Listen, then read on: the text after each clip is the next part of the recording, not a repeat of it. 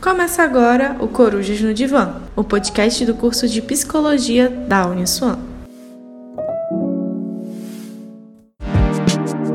Vamos começar então, gente, a gravação desse podcast com o tema Saúde Mental dos Alunos em tempos de pandemia, um tema aí super importante nos dias de hoje.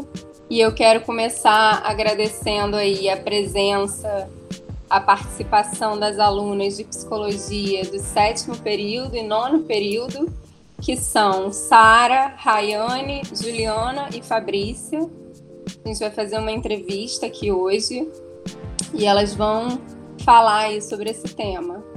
Vamos começar então entrevistando a aluna Sara, que é do sétimo período de psicologia. E eu queria perguntar para você, Sara, o que mudou na rotina de cada um, de cada aluno, devido à pandemia? É, então, é, uma grande mudança para os alunos nesse momento foi com certeza a realização de, atividade, de atividades acadêmicas, as aulas, os trabalhos, provas, através das plataformas virtuais. Devido à pandemia, foi preciso se adaptar ao ensino à distância, que pode ser um impasse para muitas pessoas. Além disso, sem as aulas presenciais, estabelecer uma rotina pode ser um desafio. Muitos, na verdade, não têm uma rotina. Sem, sem hora certa para acordar, para estudar, fica difícil manter a organização. E, Sara, continuando aqui a nossa entrevista, qual é a diferença entre distanciamento, isolamento social e quarentena? Muito se fala hoje em dia sobre esses termos, né? Todo mundo está falando disso, e eu queria que você falasse um pouco de como é que você entende esses conceitos.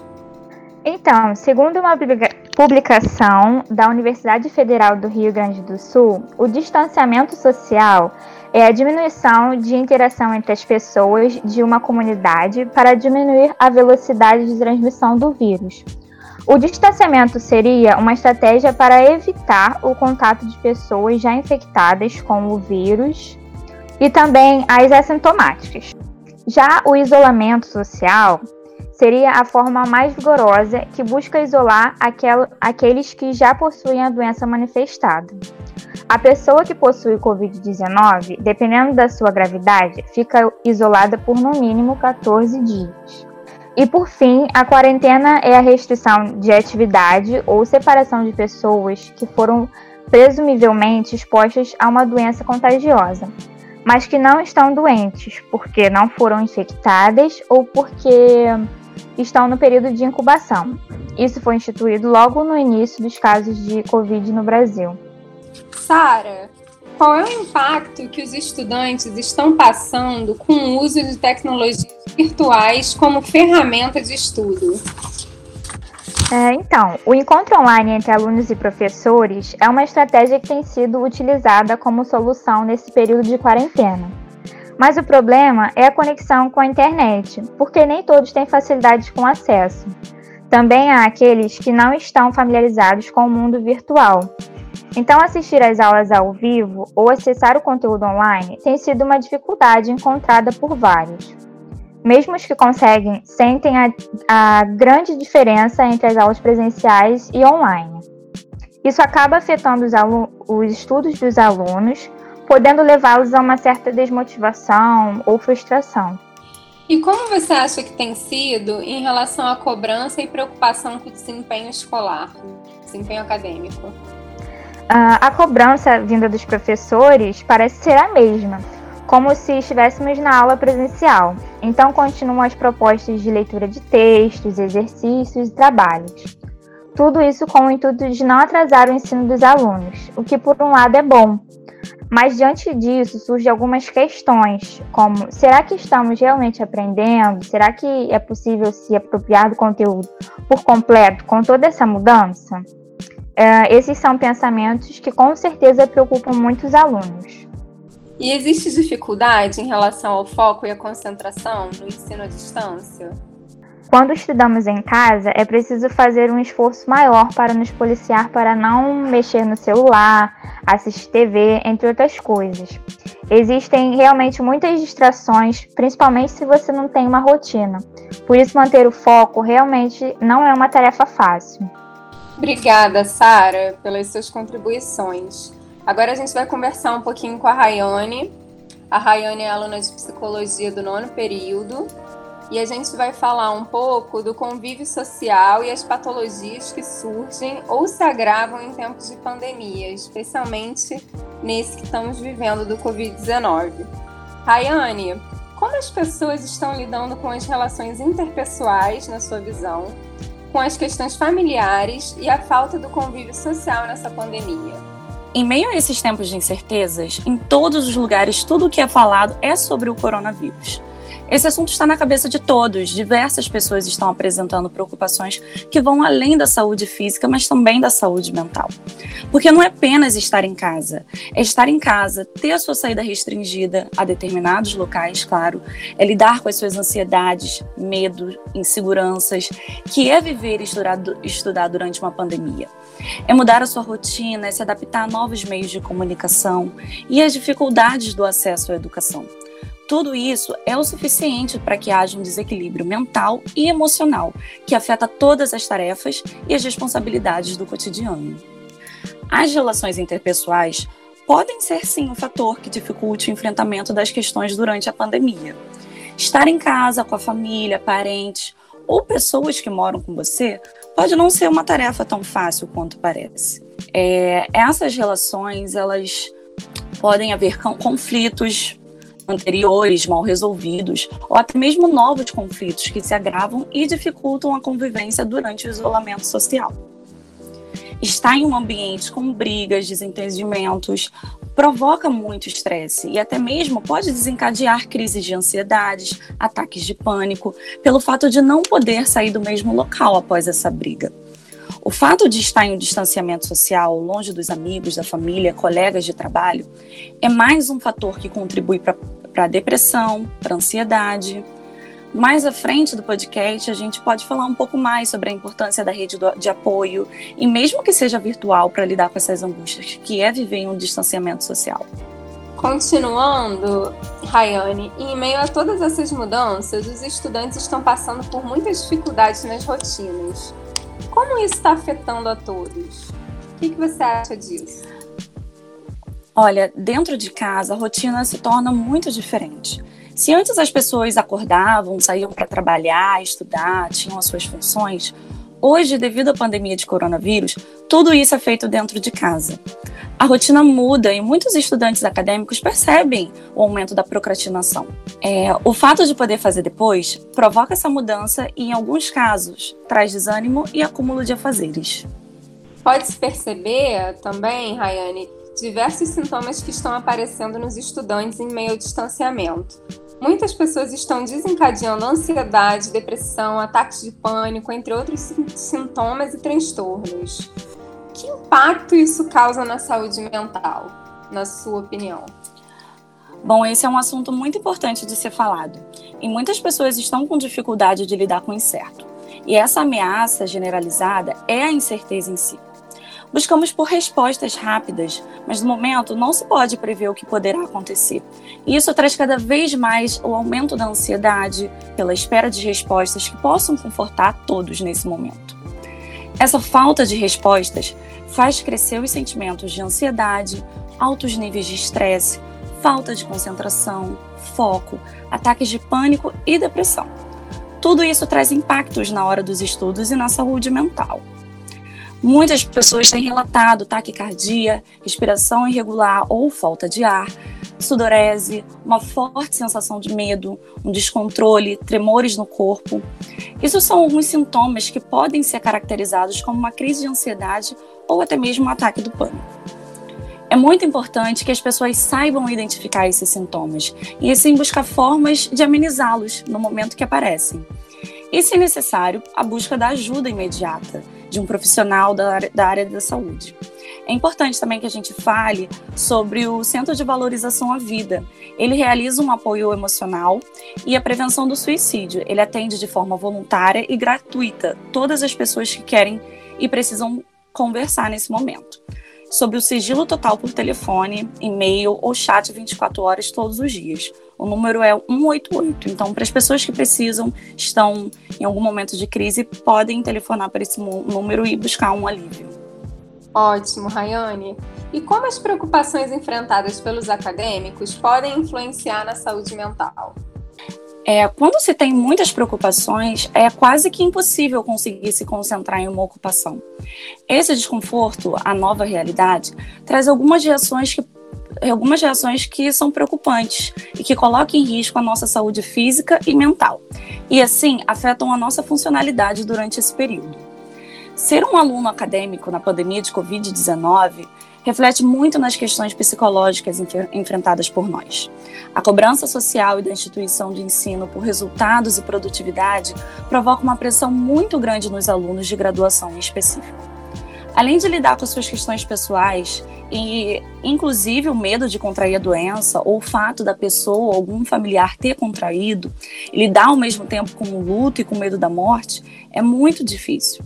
Os alunos precisam administrar o seu tempo entre as atividades da faculdade, como, pro, como prova, trabalhos, TCC, e atividades de casa, pessoais, como fazer comida, cuidar dos filhos, arrumar a casa, e entre outros. Também é importante falar que muitas universidades não possuem infraestrutura ou recursos suficientes para oferecer um ensino online.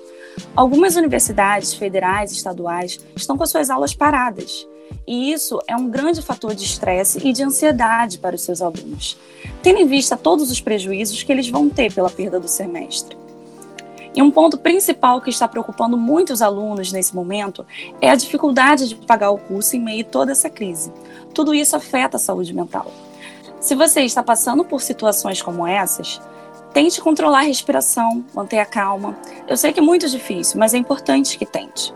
Está sendo muito difícil para todos e quase que impossível não se deixar afetar por tudo que está acontecendo diante dessa pandemia. Obrigada, Rayane, pelas suas considerações. Agora a gente vai conversar um pouquinho com a Juliana, que também é aluna de psicologia do nono período.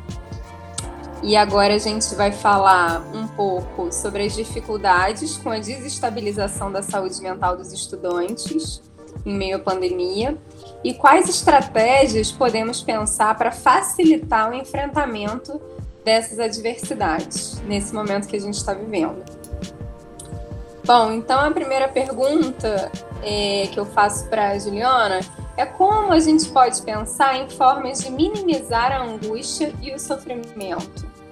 Então, nós podemos pensar em algumas formas para minimizar a angústia e o sofrimento. Tenha um mantra positivo para combater os pensamentos dolorosos. O modo como você fala consigo mesmo pode levá-lo adiante ou mantê-lo preso. Muitas vezes, ter um mantra que você diz a si mesmo em momentos de angústia, né, pode ajudá-lo a reformular seus pensamentos. Por exemplo, em vez de ficar preso do não posso acreditar que isso aconteceu comigo, tente um mantra positivo, como, por exemplo, tenho a sorte de poder encontrar um novo caminho na vida, algo que seja melhor para mim. Também é importante criar uma distância física do que causa angústia. Não é incomum ouvir alguém dizer que você deve se distanciar da pessoa ou da situação que lhe está causando problemas, pois sabe que isso não é uma ideia. Criar uma distância, seja física ou mesmo virtual, entre nós e a pessoa ou a situação que causa incômodo pode ajudar com a angústia pela simples razão de que, por não estarmos em contato direto, não somos obrigados a pensar sobre isso ou processar o que te magoou o tempo todo. Então, também é importante se concentrar em você. Focar em você é importante. Você tem que fazer uma escolha para lidar com a dor que está experimentando. Quando você pensar em algo ou alguém que lhe causou dor, traga-se de volta ao presente então, concentre-se nas pessoas pelo qual você é grato, ou as coisas pelo qual você também é grato. Concentre-se também no seu trabalho, por exemplo. Recupere o prazer de cumprir suas tarefas, lembre-se da trajetória que trilhou para chegar onde está. Quando perceber, você estará um pouco mais distante. Também é importante praticar a atenção plena. Quanto mais pudermos focar no momento presente, menos impacto nosso passado ou futuro tem sobre nós. Quando começamos a praticar atenção plena, nossa angústia tem menos controle sobre nós. Assim, temos mais liberdade para escolher como queremos reagir às situações que se apresentam na nossa vida. Também é importante ser gentil consigo mesmo. Quando algo de ruim acontece, sua primeira resposta é criticar a si mesmo, é hora de mostrar-se alguma bondade ou compaixão. Temos que começar a nos tratar como se tratássemos um amigo, nos oferecendo autocompaixão e evitando comparações entre nossa jornada e a dos outros. A mágoa é inevitável e talvez não consigamos evitar a dor. No entanto, podemos optar por nos tratar com bondade e amor quando as coisas ruins acontecerem. Permita que as emoções negativas fluam. No meio da angústia e da dor, você tenta evitar as emoções negativas? Não se preocupe, você não está sozinho. Quando todas as pessoas possuem medo de sentimentos como raiva, desapontamento ou tristeza, em vez de senti-los, as pessoas simplesmente tentam excluí-los. Isso acaba justamente atrapalhando o processo de cura.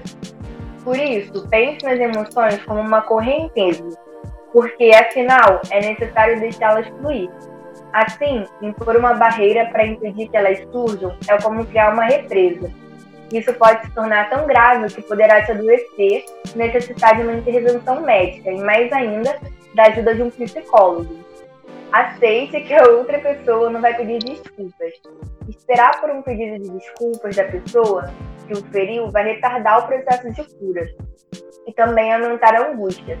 Se você está magoado, é importante que você cuide da sua própria cura, o que pode significar aceitar que a pessoa que o machucou não vai se desculpar. Comprometa-se também com autocuidado. Quando nós estamos sofrendo, muitas vezes parece que tudo nos machuca. Então você deixa de se cuidar. Contudo, praticar o autocuidado pode ser uma forma de estabelecer os limites. Isso significa dizer não ao que nos causa dor e angústia para fazer as coisas que nos trazem alegria e conforto, ouvindo primeiro nossas próprias necessidades. Quanto mais pudermos implementar o autocuidado em nossas vidas diárias, mais capacitados seremos. Desse espaço, nossa angústia não parece tão esmagadora. Cerque-se também de pessoas que somam. Essa simples dica, mais poderosa, pode ajudar você a passar por muitas situações ruins e aliviar a angústia. Afinal, não, não podemos viver sozinhos, né? Porque então devemos passar pela dor e esperar que as feridas cicatrizem sozinhas. Se somos tão bons de compartilhar momentos e eventos alegres e festivos, por que não compartilhar a dor também? Quando nos permitimos receber apoio de entes queridos e amigos, isso é algo maravilhoso. Não apenas nos faz evitar o sofrimento, mas também nos lembra do bem que existe em nossas vidas. Permita-se falar sobre angústia. Quando você está lidando com sentimentos dolorosos ou com uma situação como a luz, é importante se permitir falar sobre isso. Às vezes, as pessoas não desabafam porque sentem que não estão autorizadas a falar sobre o assunto. Isso pode ocorrer porque as pessoas ao seu redor não querem ouvir sobre isso ou porque você está com vergonha de falar sobre o que lhe traz angústia. Mas é importante falar. Por isso, encontrar um amigo ou um terapeuta que seja paciente, que te aceite, não vai te criticar, que esteja disposto a te ouvir e acolher, ajudará a encarar esse problema. Permita-se perdoar. Dissemos anteriormente que esperar as desculpas de uma pessoa pode mantê-lo preso ao passado. Dessa forma, existe um perdão que é essencial para você viver melhor. Perdoar a si mesmo. É perdoar também quem lhe fez mal e lhe causa toda angústia. Todavia, saiba que perdoar não é esquecer ou aceitar. Perdoar é não viver refém de uma mágoa ou angústia que outra pessoa lhe causou. O perdão é vital para o processo de cura porque permite que você deixe embora a raiva, a culpa, a vergonha, a tristeza ou qualquer outro sentimento que possa estar experimentando e seguir em frente. Mas sabemos que às vezes é difícil livrar da angústia, pois podem haver muitas questões internas complexas.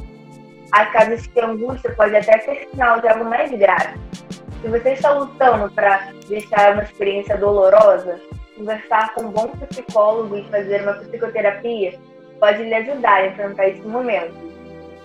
Tentar fazer o que é possível, respeitar os momentos de descanso, ou aceitar que não dá para fazer mais tentar ficar bem com isso. Não precisamos estar produzindo o tempo todo, só porque estamos em casa. Isso mesmo, Juliana. Essa última frase é fundamental para a gente pensar sobre ela. Seguindo aqui a nossa entrevista, como você acha que a gente pode buscar atendimento psicoterapêutico em meio à pandemia? Então, pensando na saúde mental de todos, durante a pandemia, muitos psicólogos estão fazendo atendimentos online e é uma ótima alternativa. É importante dizer também que os serviços de saúde estão funcionando, os serviços públicos, mesmo que num rodízio de profissionais, mas eles estão com a porta aberta, inclusive os centros de atenção psicossocial, que cuidam de transtorno mental grave e persistente. Bom, vamos seguir aqui. Como trabalhar a promoção do cuidado por parte da psicologia? Qual é a sua opinião? Em um primeiro momento, recomendo utilizar as técnicas dos primeiros cuidados psicológicos, chamadas de PCP, para a população como um todo e para os trabalhadores da saúde que estiverem na linha de frente ao cuidado da população. Para tanto, faz-se necessário que os profissionais de saúde estejam devidamente preparados Além disso, é fundamental dispor de serviços de atenção psicossocial e saúde mental, online ou presencial. Nos centros de atenção psicossocial e outros dispositivos da rede, onde os usuários estejam sendo cuidados e também que estejam aptos para acolher novas situações de crise, criando-se dispositivos de atenção para os familiares e acompanhantes. Os serviços estão funcionando, mesmo com rodízio de profissionais, Bom, agora a gente vai entrevistar a Fabrícia, que é aluna de psicologia do nono período, e nós vamos falar um pouco sobre as estratégias de manutenção do autocuidado, recomendações do cuidado com a saúde mental dos estudantes acadêmicos. Vamos lá, Fabrícia. Como é que você entende, ou você poderia falar um pouco sobre as mudanças enfrentadas por esses alunos? Então, essa pandemia de coronavírus trouxe mais do que uma estatística assustadora, uma necessidade de isolamento e consequências sociais para o mundo para a população de forma geral e também para nós estudantes, que nesse momento somos cobertos por sentimentos de ansiedade, exaustão e muitos outros. Diante disso, os estudantes tiveram uma mudança na sua rotina, passando a estudar de forma remota, e com isso vemos a necessidade de reforçar a criação de estratégias de manutenção do autocuidado. E que tipo de dicas você poderia dar para a reconfiguração da rotina desses estudantes que estão sofrendo, que estão passando por esse momento de pandemia? Então, a reconfiguração da rotina é uma boa estratégia para cuidar da saúde mental, já que ter um hábito regular traz o equilíbrio emocional. Tentar fazer as coisas no mesmo horário ajuda a manter a rotina, como o trabalho, os estudos e autocuidados de aproveitar o tempo livre para organizar a casa, se exercitar ou mesmo desenvolver atividades que tragam prazer. Existem algumas estratégias, na sua visão, de estudo e organização de tarefas que, pode, que você pode indicar para ajudar os alunos nessa rotina? Sim, tem sim. Ter uma rotina de estudo nessa pandemia é essencial para manter a produtividade.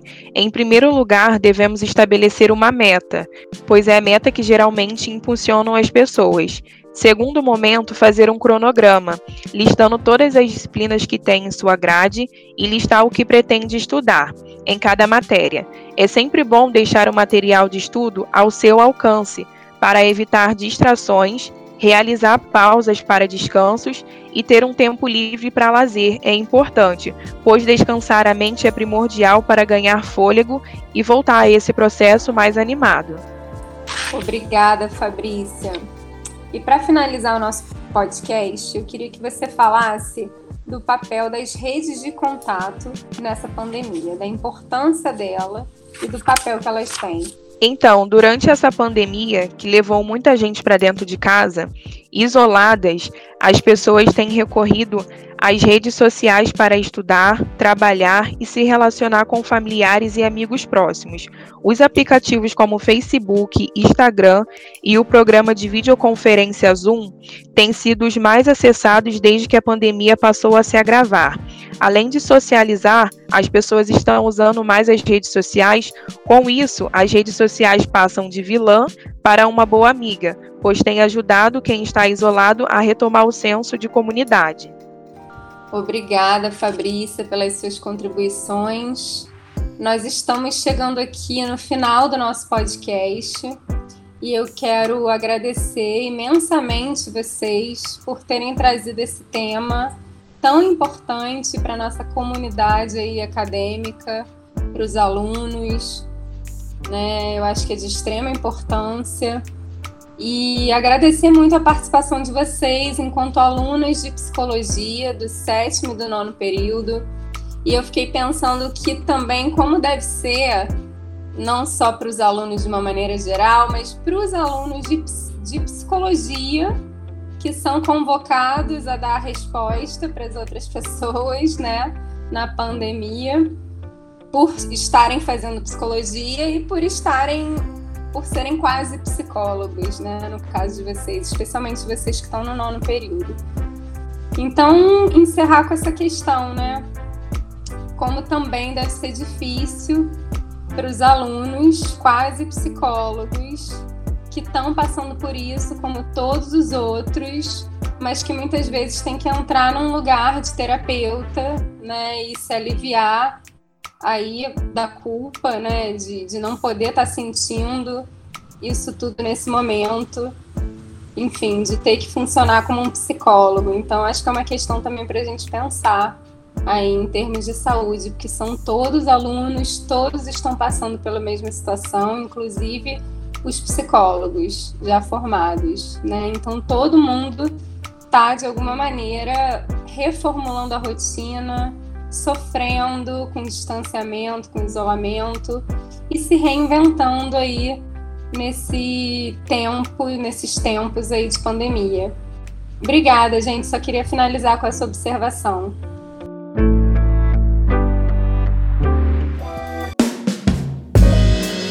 Você acompanhou o Corujas no Divã, o podcast do curso de Psicologia da Uniswan.